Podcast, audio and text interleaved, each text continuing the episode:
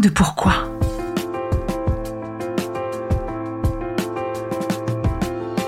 Écoutez bien.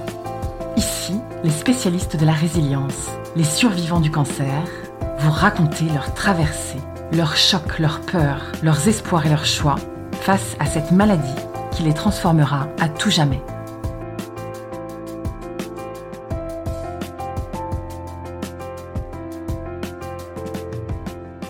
Je suis Corinne, j'ai 53 ans. Euh, je suis la maman d'une jeune fille de 19 ans. Euh, et je suis coach de la voix, experte et coach de la voix.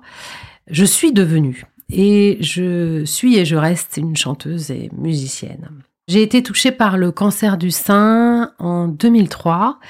Euh, J'avais 35 ans et ma fille avait 15 mois. Une tumeur au sein gauche, 33 mm. Mes ganglions n'étaient pas atteints. En revanche, euh, la vitesse, euh, d'après mon cancérologue, TGV.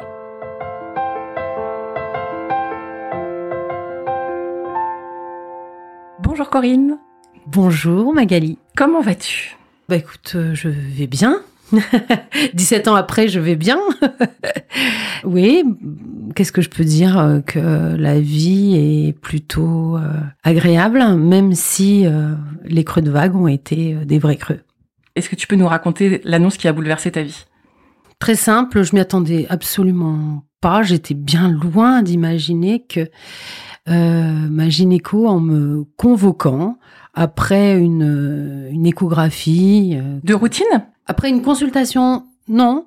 Après une consultation de routine, euh, elle m'a envoyé passer une échographie. Je pense qu'elle suspectait quelque chose. Elle ne m'en a rien dit. Euh, lors de cet examen, le radiologue euh, m'a fait une petite réflexion à laquelle j'ai pas du tout porté d'intérêt, mais il a dû me dire quelque chose comme ah bah quand même, vous auriez dû venir bien avant enfin, j'étais dans autre chose, dans toute autre chose. J'avais ma petite fille et c'était important pour moi, voilà, de la retrouver. J'étais complètement dans le dans la maternité. Euh. Elle avait 15 mois, hein, tu as dit. Elle avait 15 mois, oui, toute petite. Euh, donc euh, voilà, j'étais plutôt préoccupée par mon, mon rôle de maman que euh, bah, mon rôle de, enfin même pas mon rôle, mais mon état de femme finalement. Et suite à cet, examen, ma gynéco m'a convoqué en me disant il faudrait que vous passiez euh, au cabinet, c'est important. Et j'avais la sensation en effet que c'était important. Mais quoi?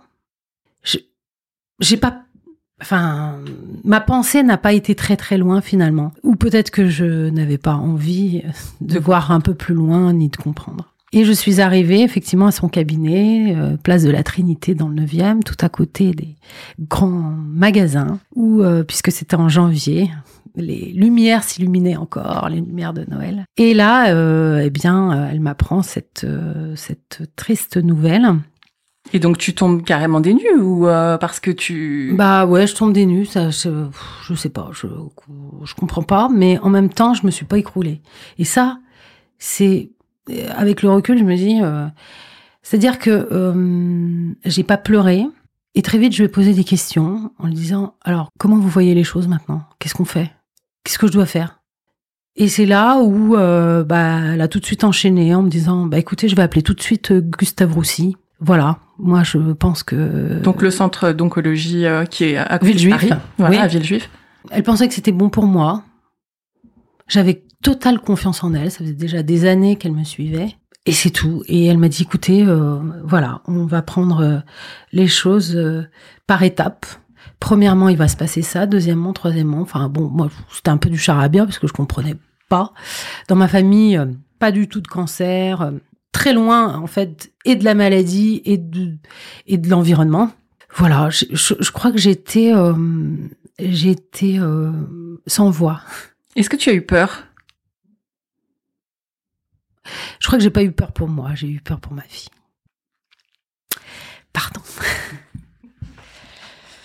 Euh, en fait, euh, je suis pas sûre d'avoir eu peur sur le coup. Je crois que la peur, c'est, ça, a été quelque chose d'inconscient et en, deuxième plan, en arrière-plan. C'est-à-dire que j'agissais sans doute avec peur ensuite, euh, mais je sais pas.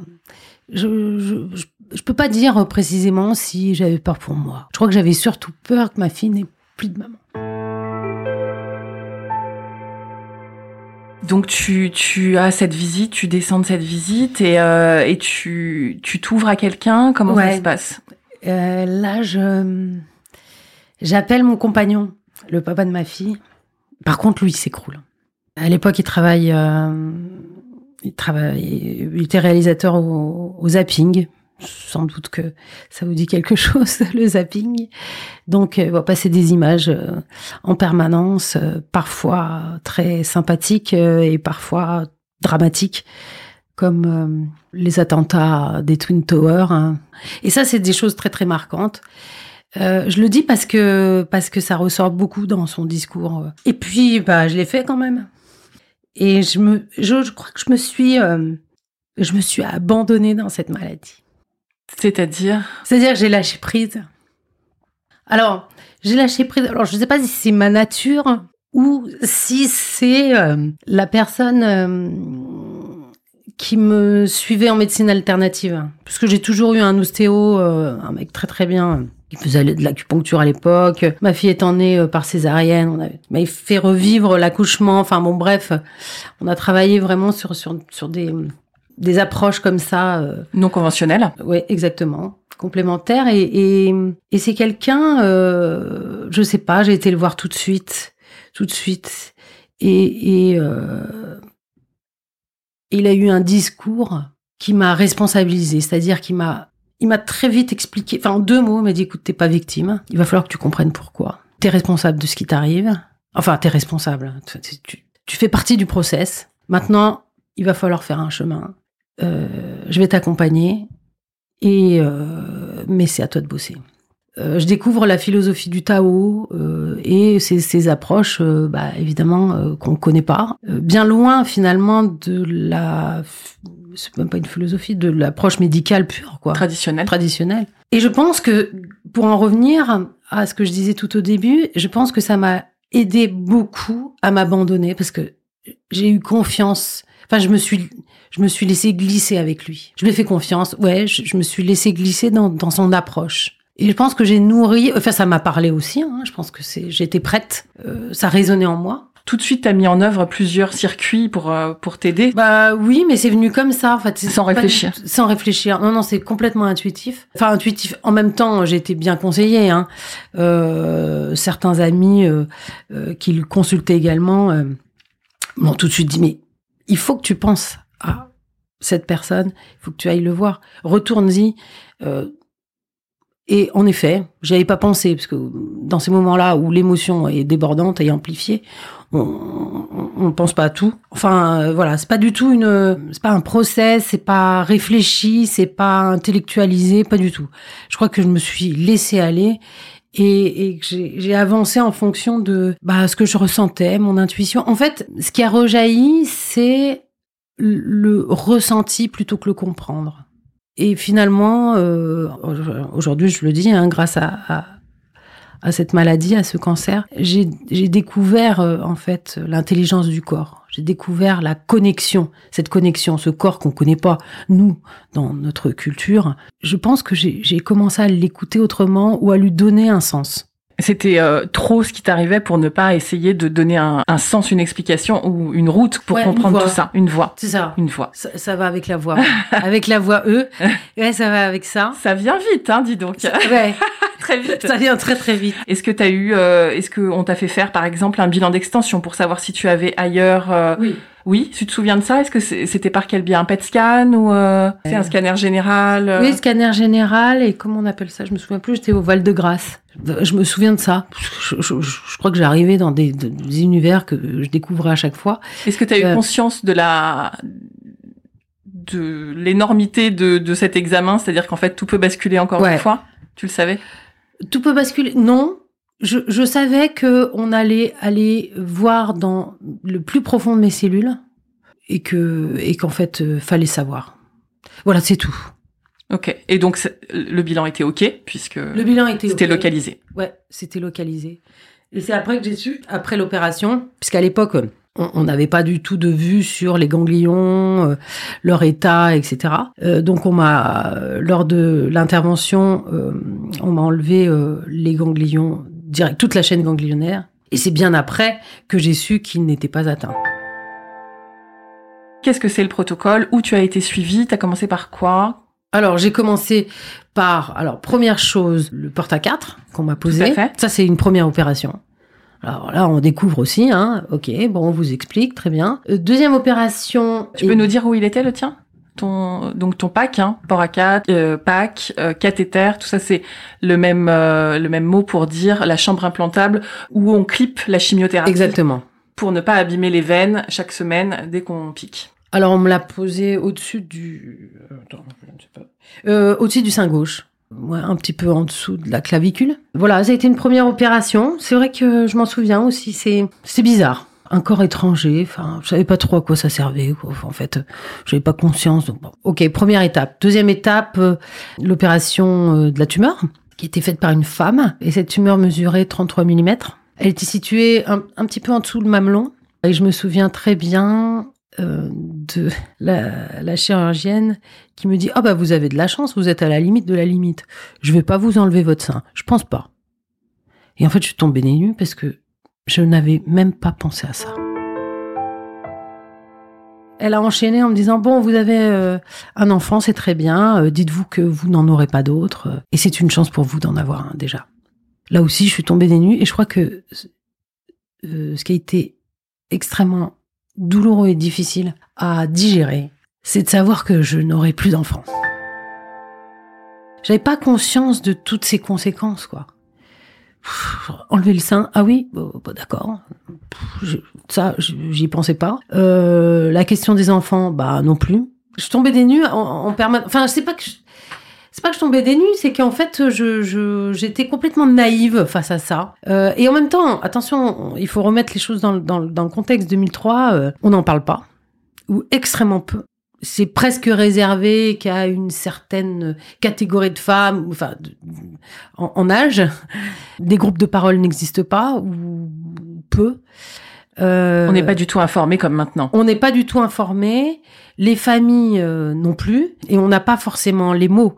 Les médecins les n'ont pas le discours, n'ont pas les mots, ils n'ont pas conscience euh, de la brutalité, de la violence et, euh, et, eux de leur inculture, je sais pas si ça se dit, si, dans, dans, dans, dans ce domaine, c'est-à-dire quelle délicatesse, euh, forcément, une petite délicatesse ou une petite euh, subtilité, force, des moments à adopter euh, pour aussi préserver, protéger le malade et en même temps lui donner l'énergie, enfin en tout cas nourrir l'énergie positive dont il va avoir besoin pour passer toute cette période et traverser cette épreuve. Et on a besoin de force et euh, et bah c'est à eux aussi. Et les mots peuvent euh, peuvent faire du mal. Bah, les mots, oui, ouais, ouais oui, peuvent être euh, extrêmement violents, voire euh, choqués. Ça peut être un mot qui choque. C'est pas forcément une intervention, c'est pas forcément une séance de chimio qui choque. C'est euh, c'est une phrase, je m'en souviens, voilà, d'une en particulier, après des analyses, mes analyses de sang, que je faisais dans un labo qui était à côté de la maison et qui était reçu donc par le service de chimio de Gustave Roussy et le médecin qui les qui les analysait au moment où elles arrivaient euh, s'était trompé de dossier donc euh, je me suis retrouvée face à un dossier qui n'était pas le mien et c'est moi qui ai pointé du doigt cette erreur ça, ne va pas plus. Et, euh, et en fait, euh, en retrouvant mon dossier, en effet, les analyses étaient très très bonnes, enfin, elles étaient parfaites. Et euh, cette personne a eu une réflexion qui m'a extrêmement, pas sur le coup, hein, ça m'a pas choqué sur le coup, c'est après. C'est-à-dire que j'ai compris le, le comment dire la signification précise de ce qu'elle de, des mots qu'elle qu'elle m'avait balancé comme ça à la figure. Euh, elle m'avait dit mais ah oui oui c'est très bon hein, mais méfiez-vous hein. Le cancer ça peut revenir. Quand vous avez euh, quand vous n'avez plus de cheveux, quand vous êtes démuni, quand on se sent fragilisé par euh, et, et émotionnellement à fleur de peau, bah c'est difficile quoi. D'entendre ça. Ouais. Oui, voilà. Après, avec le recul, on se dit, euh, d'autant que c'était une femme. C'est dommage. C'est dommage de pas avoir euh, pris euh, la peine ou conscience que les mots ont une portée. Et derrière les mots, derrière la voix, des émotions et forcément un ressenti. euh, on n'est pas, on n'est pas tous blindés hein, comme ces, ces médecins. Enfin, je veux dire, euh, c'est dommage. Tu nous as parlé de ton opération, on ne t'a pas fait une mastectomie totale, on t'a enlevé la tumeur, n'est-ce pas? Après, tu es rentré chez toi, ça a été le post-op, est-ce que tu as des souvenirs de ça ou est-ce que c'était difficile? Non, l'opération, ça n'a pas été difficile. euh, je crois que je suis rentrée euh, chez moi deux, trois jours après. Il y avait la photo de classe. Ma fille, enfin non, photo de classe, non, avec, avec sa, son assistante maternelle, c'était rigolo parce que bon, et tout de suite derrière, avec quelque chose de très lumineux, très euh, dans la vie, quoi. Et ensuite, c'était le deuxième, euh, la, la deuxième traitement, c'était directement la chimio. Ouais. T'as eu un petit peu de temps Mm. pour te remettre de l'opération ou c'était rapidement après? Oh, c'était rapidement après puisque euh, je crois que j'ai dû commencer euh, au mois de mars, début mars. Et euh, la chimio, comment tu l'appréhendais? Qu'est-ce qu'on se dit euh, avant, avant d'y aller? Qu'est-ce que, qu'est-ce qui se passait dans, dans ta tête? Oh bah moi j'étais inquiète pour mes cheveux. hein. C'est ça qui fait peur. Enfin, en tout cas, euh, c'est ça qui te, ouais, c'était, c'est l'image que tu avais. Ouais, ouais. J'étais inquiète pour mes cheveux. Après, je, enfin, je, je m'attendais à rien puisque de toute façon, je ne connais, je, je connaissais pas. Je ne connais pas. Je, je n'ai jamais, euh, voilà, comme je disais tout à l'heure, eu de famille ou autre. Donc, euh, on n'en avait jamais parlé. Du coup, euh, j'ai, ouais, là, j'ai fait confiance aussi. Je me souviens avoir. euh, avoir eu un entretien avec une, je sais pas, c'est une psy ou enfin une, une dame qui était euh, chargée de, de préparer, euh, sans doute psychologiquement, le, le malade. Rien de rien de particulier. En fait, je me le suis vraiment laissé euh, euh, porter par euh, tout ce service quand même. Qui, Confiance. confiance des infirmières, euh, des, des aides-soignantes extrêmement euh, là pour le coup euh, délicates et attentives, au moins sur les deux premières séances. Et puis alors après, on rentre dans le dans le rythme, hein. Dans On la le- routine presque. Dans la routine, on prend le rythme et puis puis c'est tout. Est-ce que tu te souviens si c'était à chaque fois les mêmes doses de chimio, si tu avais deux protocoles différents, si c'était Même dose. Même dose, espacée de combien de jours à chaque fois? Alors j'ai eu six chimiothérapies espacées de trois semaines à chaque fois. Six cures et à chaque cures. fois trois semaines entre. Mm. C'était en hôpital de jour, tu allais à l'hôpital, on te branchait sur ton Oui. port à 4 et ça durait combien de temps? À peu près la matinée, je me souviens de partir, euh, à- voilà, dans la matinée et rentrer pour l'heure du déjeuner. Salle euh, personnelle ou salle de shoot? Alors personnel au départ, au moins les deux, deux premières euh, cures, et à partir de la troisième, on, on devait pas, on devait être pas plus de deux ou trois maximum. Est-ce que tu te préparais euh, pour ces chimios? Est-ce que tu amenais de la musique? Est-ce que tu amenais, euh, je sais pas, hein, par exemple des des couvertures? Est-ce que est-ce que tu, tu te souviens de si tu avais des choses qui t'aidaient? Un Euh, pique-nique, un thé? Ah, ah non. non, j'amenais. euh, alors, quelquefois, j'ai des, des, des amis sont m'ont accompagné. Donc en fait, on papotait. Euh, sinon, euh, comment je me préparais à, à coup de granules en homéopathie. Voilà, c'est tout. Et je crois que je bouquinais, ouais, j'apportais des magazines. Euh, Je sais pas si j'écoutais de la musique. Je crois que je me suis coupée de la musique à ce moment-là. J'écoutais beaucoup moins de musique. Je sais pas, j'étais focus hein, sur euh, mon truc Concentré. concentrée. Enfin, je faisais ce que je pouvais avec mes moyens, de façon int- intuitive, quoi. Après, c'est vrai que ma famille n'était pas très, n'a pas, j'ai effrayé beaucoup ma famille. Donc, du coup, euh, ils n'ont pas été là. Personne s'est approché. Enfin, je, je crois que c'était trop violent. Mais ce qui me tenait, c'était ma fille. Et ça, c'était important. Parce qu'elle, elle était toute petite, elle était gardée, euh, elle était donc gardée chez On peut avoir son petit nom? Oui, Mila, M-I-L-A. Euh, qui était donc euh, gardée euh, par une assistante maternelle. Donc euh, bon, par contre là j'ai eu beaucoup de soutien, c'était assez sympa. Et, et ce qui m'importait, c'était d'aller la chercher le soir, euh, en fin de journée, pour m'amuser avec elle. Alors c'est vrai que j'étais quand même assez bouleversée. Hein. C'est-à-dire que quand je rentrais de ma chimio, j'avais des envies, j'avais faim, très très faim. Mais alors de de choses extrêmement lourdes. Hein. de cochonnerie. de cochonneries, euh, de gésier, des trucs euh, improbables. évidemment que je ne supportais pas du tout après. Bah oui, ça va pas du tout. Non, ça, ça va pas du tout. Mais j'avais envie. C'était vraiment euh, plus fort que moi. Et puis, j'avais toujours peut-être une copine qui m'attendait euh, pour déjeuner, euh, voilà, euh, au- au- à la brasserie du coin. Et ça, c'était chouette. Du coup, bon, ben, après, c'était plus difficile. Hein. L'après-midi était beaucoup moins. Enfin, beaucoup plus tourmenté. Jusqu'à ce que j'aille euh, chercher ma fille. Donc, euh, je prenais sur moi. Moi, je, suis une personne qui prend beaucoup sur moi. Je sais bien faire. Mais dépend. Et voilà. Et le lendemain, c'était bof. hein. C'était très moyen, moyen. Et puis après, bah, ça y est. On Ouais, était reparti. De jour en jour, euh, jusqu'à Ouais. trois semaines, ça remontait, quoi. Ça remontait. Et tout de suite après mes chimios, j'allais visiter mon euh, acupuncteur, hein, le fameux. Et je restais, je crois, je sais pas, deux heures, deux heures et demie dans son cabinet. Et alors là, j'avais, il me piquait d'à peu près de partout. Lui, il savait, massage euh, du crâne. euh, Enfin, il me réalignait à chaque fois. Euh, il m'appelait ma petite poupée. Je vais te désoxyder. Alors à chaque fois, c'était son truc. Deux, trois petites phrases, deux, trois petites directions. Tu fais ton travail, tu continues bien, d'accord, ouais. Tu comprends le sens, ouais, ok. Il checkait. Il m'isolait dans une, un espace avec de la musique euh, extrêmement zen, autour du bois, du métal, de, de la terre, tout ça, du feu, tout ce qu'il faut. Ça te faisait du bien.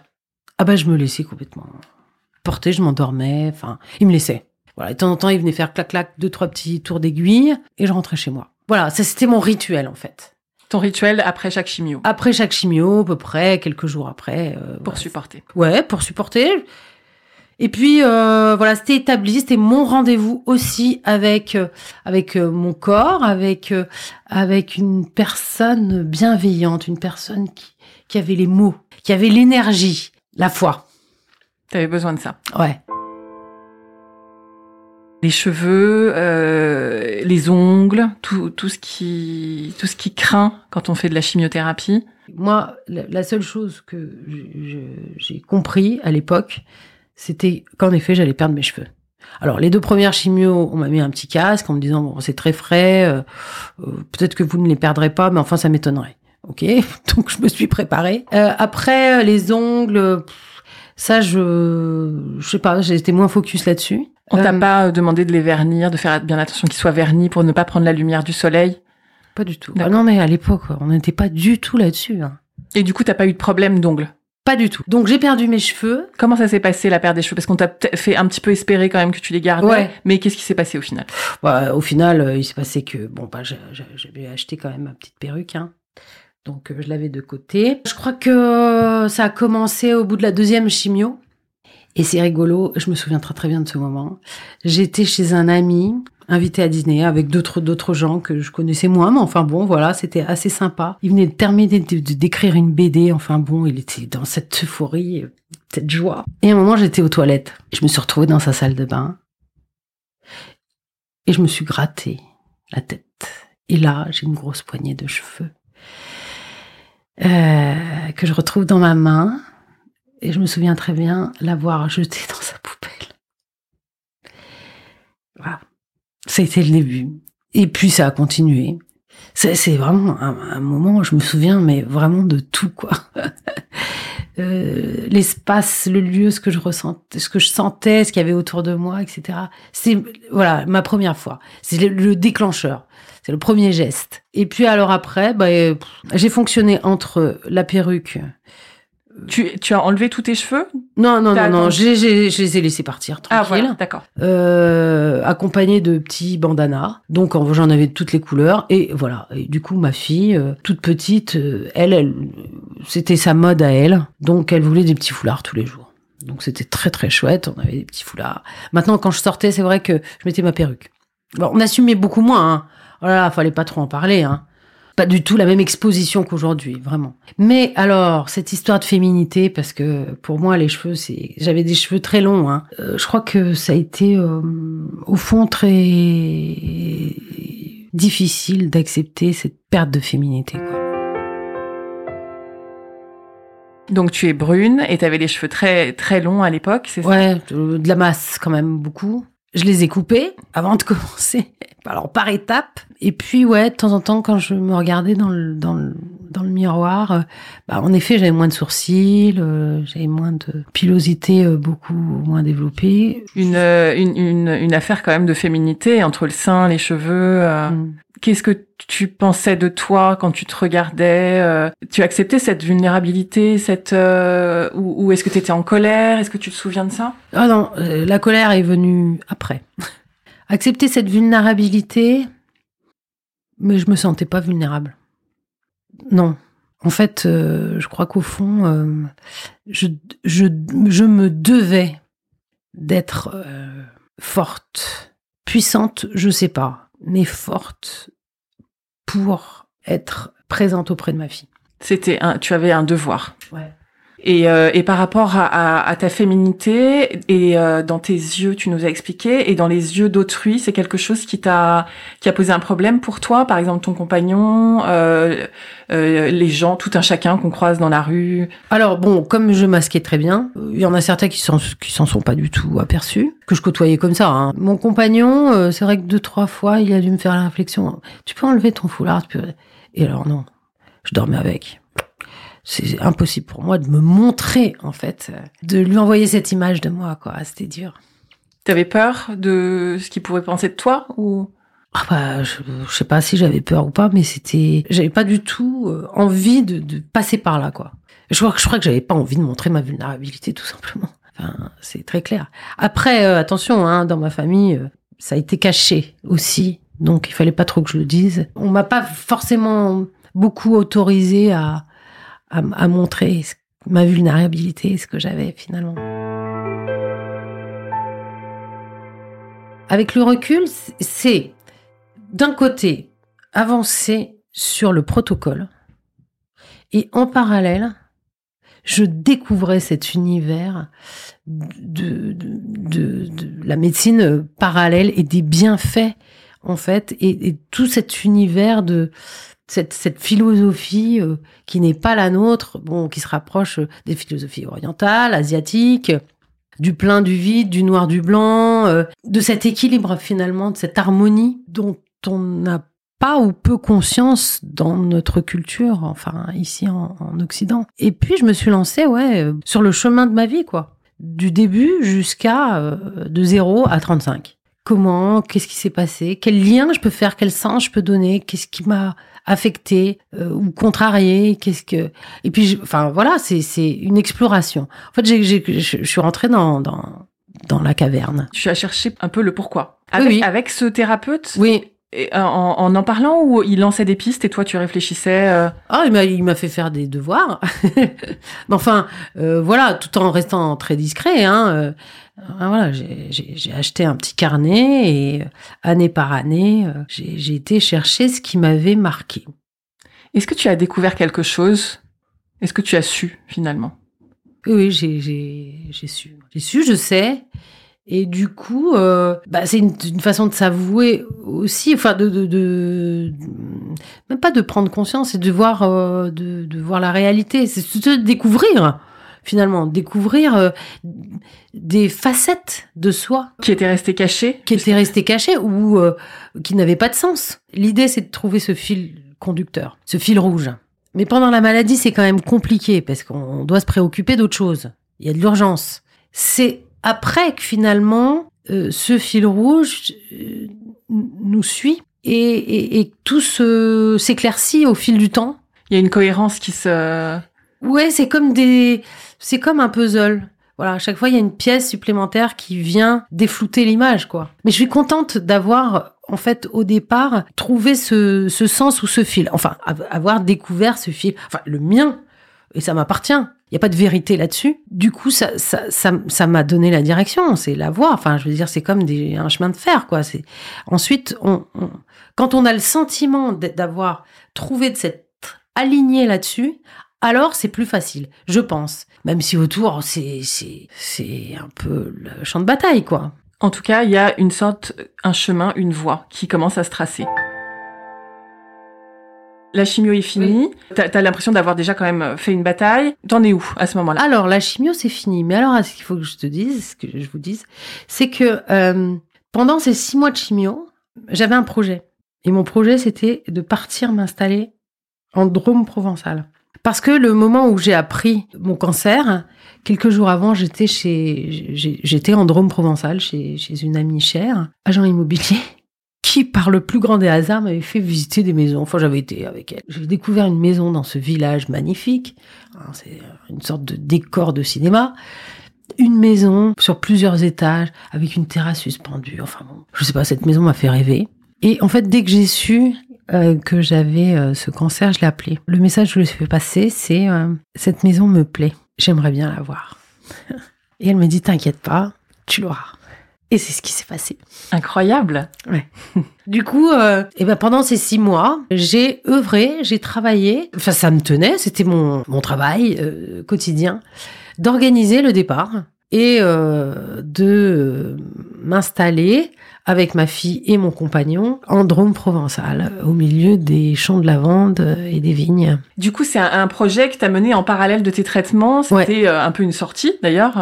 Oui, c'était une sortie, puis c'est en même temps, je pense qu'elle m'a bien occupée, parce que je me projetais. S'occuper des inscriptions à l'école, de, enfin, tout, acheter une maison, c'est pas rien, euh, grâce à mon compagnon aussi, parce que du coup, euh, heureusement qu'il était là, parce que J'étais un peu fragilisée administrativement aussi. Oui, on n'a pas parlé justement de tout euh, le côté euh, financier, euh, parce que ça, ça fait partie aussi du cancer. Qu'est-ce qu'on fait? On pose plus? On, on, gagne sa vie comment? Comme je le disais, je suis chanteuse et musicienne. À l'époque, je, je, travaillais quand même beaucoup dans, dans le monde artistique. Mais en parallèle, j'avais, je travaillais à mi-temps dans une très grosse boîte, enfin le premier éditeur juridique français, parce que j'avais commencé à bosser pour eux euh, quelques années auparavant. Donc euh, j'avais un fixe, j'avais un fixe, j'étais commercial et j'ai commencé et j'ai continué à bosser à mi-temps pour eux pendant tout le temps de mes traitements de ma chimiothérapie. Comme je connaissais bien la direction générale, le lendemain de, mes chimios, on m'a offert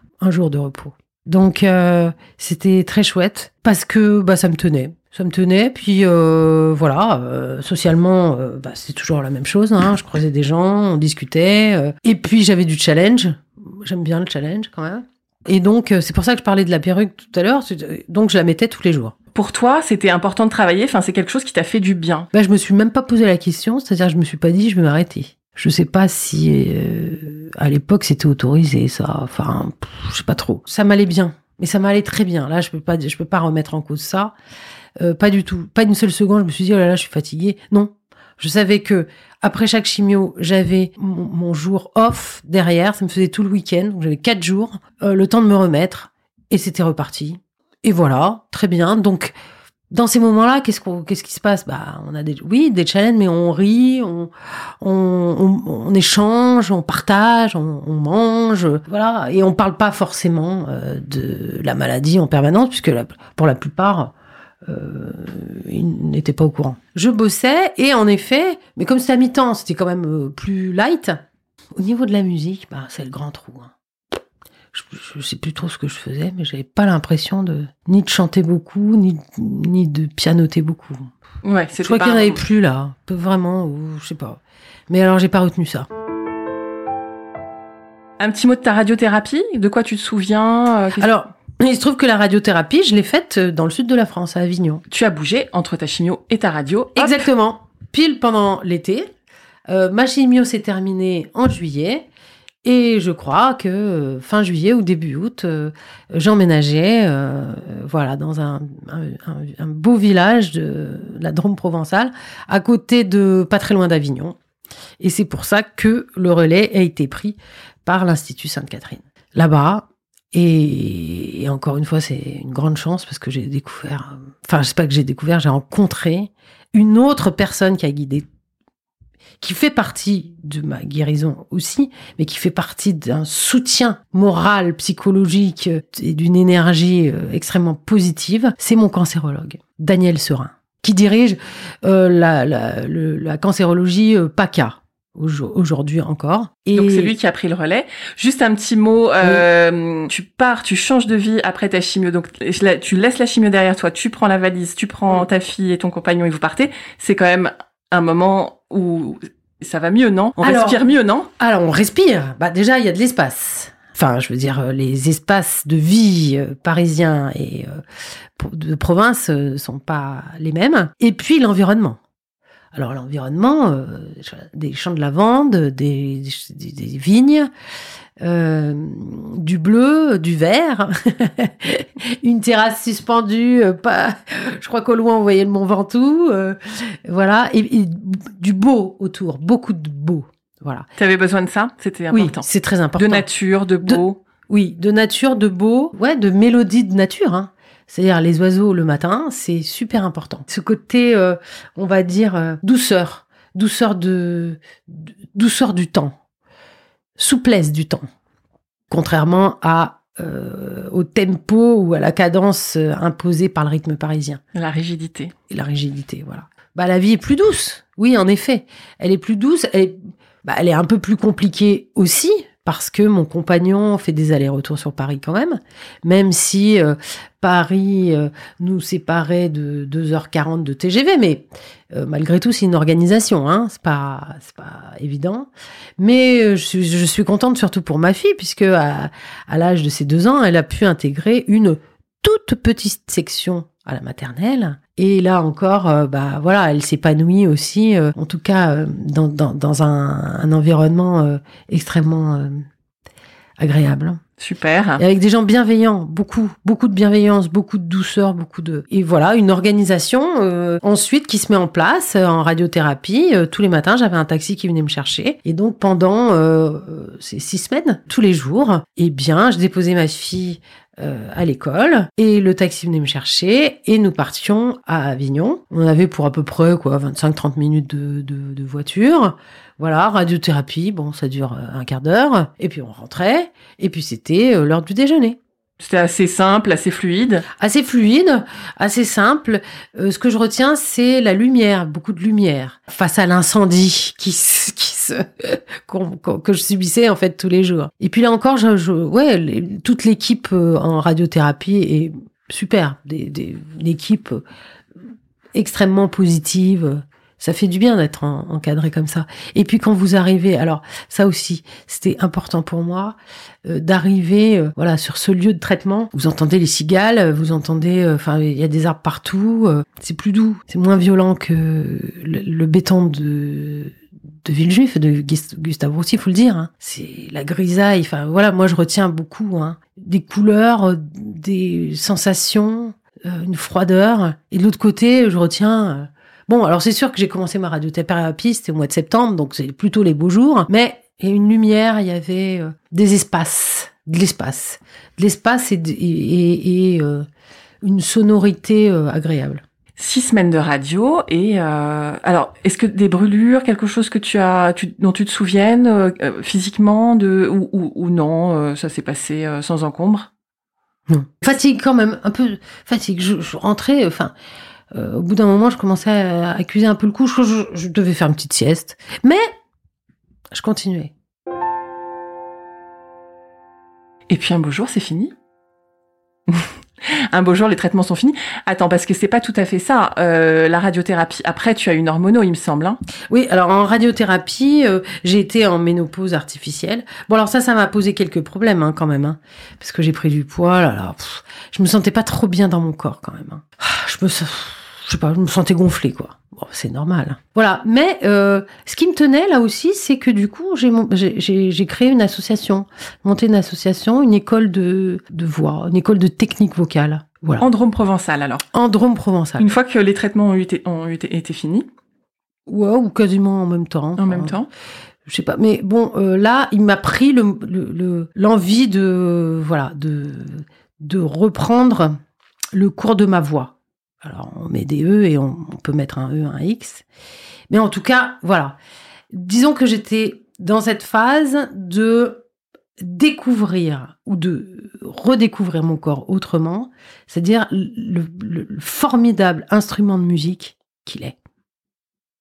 Parce que du coup, pendant la radiothérapie, ma voix a été diminuée. Et alors ça, c'était mais atroce pour moi. De me rendre compte que je ne pouvais pas atteindre une note très compliqué. Et ben, du coup, je sais pas. C'est sans doute ça qui a fait que je me suis remis au sport, réinscrite au tennis. Donc j'allais au tennis deux trois fois par semaine. Donc là-bas, tout est accessible. Hein. C'est beaucoup plus facile. Hein. Vous faites cinq minutes à pied, puis hop, vous êtes sur le cours. Et puis je me suis fait un, studio avec mon piano euh, et j'ai commencé à, accueillir euh, voilà des gens qui, avaient envie de, de travailler leur voix, leur chant, euh, des petits, des moyens, des grands. Euh, on m'a sollicité, suis occupée de femmes euh, aussi en insertion, en réinsertion. Du coup, euh, ça m'a permis de ouais, décortiquer mon corps, la mécanique, la technique, artistique, mais en même temps, finalement, le, réseau, le fabuleux réseau social qui est ce corps, quoi. En apprenant aux autres, en transmettant mon savoir-faire, et je crois que ça a été une thérapie extraordinaire donc, en fait, j'ai poursuivi euh, ce que j'avais entamé avec cet acupuncteur. Je l'ai poursuivi à ma façon, en allant explorer, finalement, explorer autrement, euh, dans le but inconscient, encore une fois, de reconquérir ma voix et, retrouver la puissance et l'attaque d'une note euh, qui n'était plus que tu n'arrivais plus et, et donc tu t'es remis au travail et en même temps tu as euh, tu, tu as monté quelque chose pour euh, pour euh, pour faire travailler les autres aussi. Oui beaucoup beaucoup. Et il se trouve que j'ai eu des des élèves adultes du milieu médical beaucoup. Médecins généralistes laborantins etc enfin, qui évoluaient dans ce milieu là d'ingénieurs aussi. Et, et de sportifs et en fait, c'est beaucoup eux qui m'ont renvoyé aussi. Euh, c'est grâce à eux que j'ai compris des choses. C'est-à-dire, moi, je, je, crois que je leur, je, je leur transmettais. Essayé de toujours d'aller chercher au plus profond de leur voix la posture idéale, idéale, l'harmonie, la, profondeur. Et eux, m'ont renvoyé en, en fait euh, beaucoup de leur, euh, leurs émotions et en même temps leur compréhension et intellectuelle et ressentie dont j'avais pas du tout euh, conscience moi. Ça, ça faisait partie aussi de ton chemin parce qu'ils t'ont renvoyé euh, cette image euh, d'enseignant, en fait, c'est ça, de, c'est ça, on peut dire. Ouais, ouais, d'enseignant. Je sais pas comment on peut appeler transmetteuse. Mm-hmm. Et puis ce partage, parce qu'on a beaucoup partagé. Une ou deux fois par an, j'organisais un grand concert, ouais, live. J'ai fait appel à, des, musiciens, des, amis qui venaient m'aider euh, et me soutenir, mais surtout les soutenir eux, puisque je les mettais en scène. Et en fait, tout le monde se, se lâchait prise, quoi, euh, lâchait sa voix euh, et se produisait. Alors face à un petit public, mais face à un public quand même. Et en fait, on, je crois que ça a été une période de libération pour tout le monde. Ça a été thérapeutique autant pour moi que pour eux. Qu'est-ce que ça fait C'est quoi la puissance de la voix? Qu'est-ce que ça fait de libérer ça? Qu'est-ce que qu'est-ce qui se passe? Ah bah ça résonne, ça vibre. On est sur des fréquences. Euh, bah, quand on a la note juste, alors pas juste dans la puissance, mais juste dans la posture, dans la position, c'est un rayonnement, quoi. C'est-à-dire tout est aligné. Vous avez non seulement le plaisir de faire vibrer votre corps, vous procurez du plaisir à ceux qui sont là et qui vous écoutent, et en même temps, vous partagez une, espèce d'union comme ça euh, avec bah, l'assemblée, mais aussi les musiciens, les gens qui sont là, qui vous soutiennent, qui vous portent, qui, qui, qui, qui vous amènent comme un tapis volant. On s'en va direct avec Aladdin, mais voilà, ils vous supportent et dans le but de, de, de, de vous aider à donner le meilleur de vous-même. C'est quand même extraordinaire, un truc pareil. Et t'as réussi à récupérer? Ah oui, mais autrement. C'est-à-dire que j'ai découvert, euh, ouais, j'ai découvert une, là aussi une autre facette. Enfin, j'ai euh, travaillé mon instrument autrement. C'est-à-dire que j'ai été chercher sa profondeur, j'ai été chercher l'espace, et je me suis évidemment concentrée sur la respiration parce que c'est tout, change. Cette idée de souffle, de respiration, euh, on parlait tout à l'heure de, fil conducteur ou de fil rouge. Bah, le fil rouge de la vie, c'est la respiration, d'accord? Et que ce soit pour la voix parlée ou la voix chantée, enfin, on reste un instrument de musique, hein, c'est organique. Voilà, sans souffle, euh, bah, il n'y a pas de voix, euh, donc il n'y a pas de vie. Apprendre à se servir d'un muscle qui est le diaphragme pour porter le souffle plus loin dans, dans le mouvement du chant finalement, parce que porter le souffle plus loin, c'est bah, c'est lui donner une mélodie, enfin, c'est aller un tout petit peu plus loin que euh, la, la, prosodie parlée. On découvre des sensations euh, mais extraordinaires. Et, et franchement, euh, c'est pour ça que j'ai fondé l'association Souffle Rose. et qui m'a comme par hasard comme par hasard et que j'ai créé le programme d'entraînement chanter c'est du sport depuis donc 2009, euh, qui est une méthode sur laquelle je m'appuie, un programme sur, lequel je m'appuie pour euh, aujourd'hui, eh bien, aider les femmes en traitement ou après, parce que c'est surtout le après qui est quand même compliqué finalement dans cette histoire, à bah, se libérer, retrouver non pas la puissance vocale, mais une décrispation de toute la tout le haut du corps. Euh, la délicatesse des bonnes vibrations aussi, l'amplitude euh, respiratoire. La joie. La joie. Ouais, la joie. La joie, le plaisir, retrouver des sensations de plaisir. Je crois que euh, finalement, moi, c'est ce que j'ai perdu. C'est l'envie et le plaisir que j'ai perdu pendant cette, cette, ce parcours cette expérience. Et c'est ce que tu réapprends aux autres, en fait. Pour mieux le réapprendre moi-même. C'est ça. Quelle, euh, quelle route, hein. quelle voie, quelle transformation.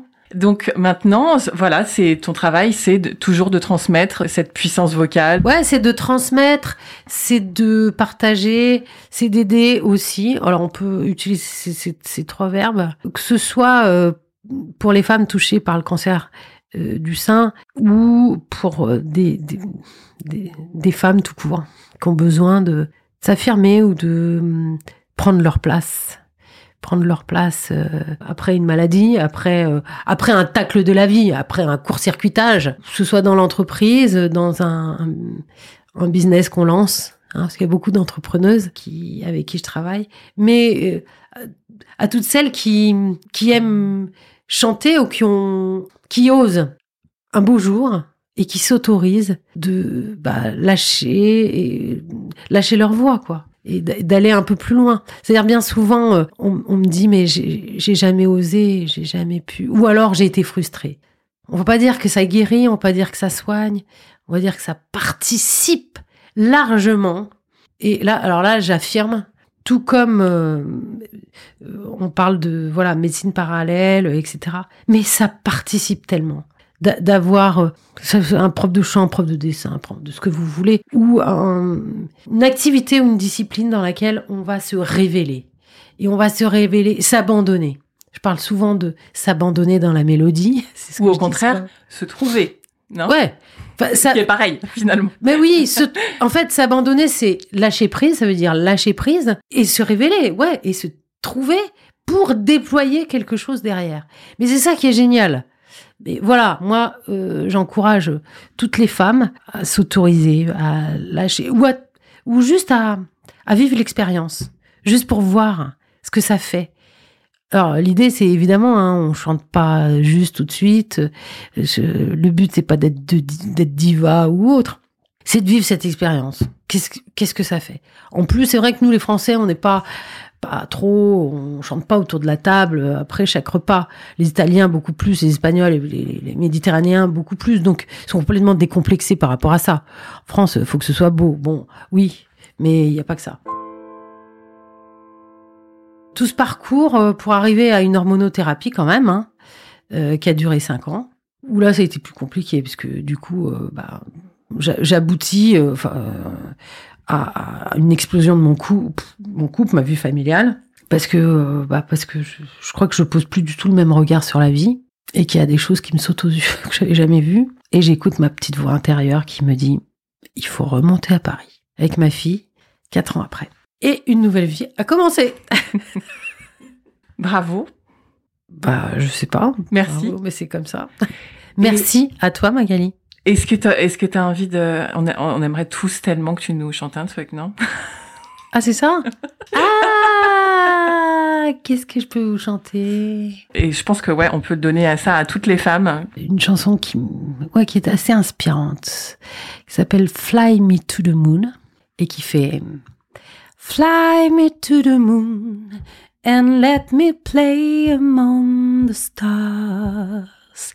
Let me sing the spring eyes like on Jupiter and Mars. In other words, hold my hand. In other words, baby, kiss me. Fill my heart with song and let me sing forevermore. You are all I long for, all I worship and adore. In other words, please be true. In other words, Love you. You. Oui, Magali. Bravo. Merci. Merci à toi.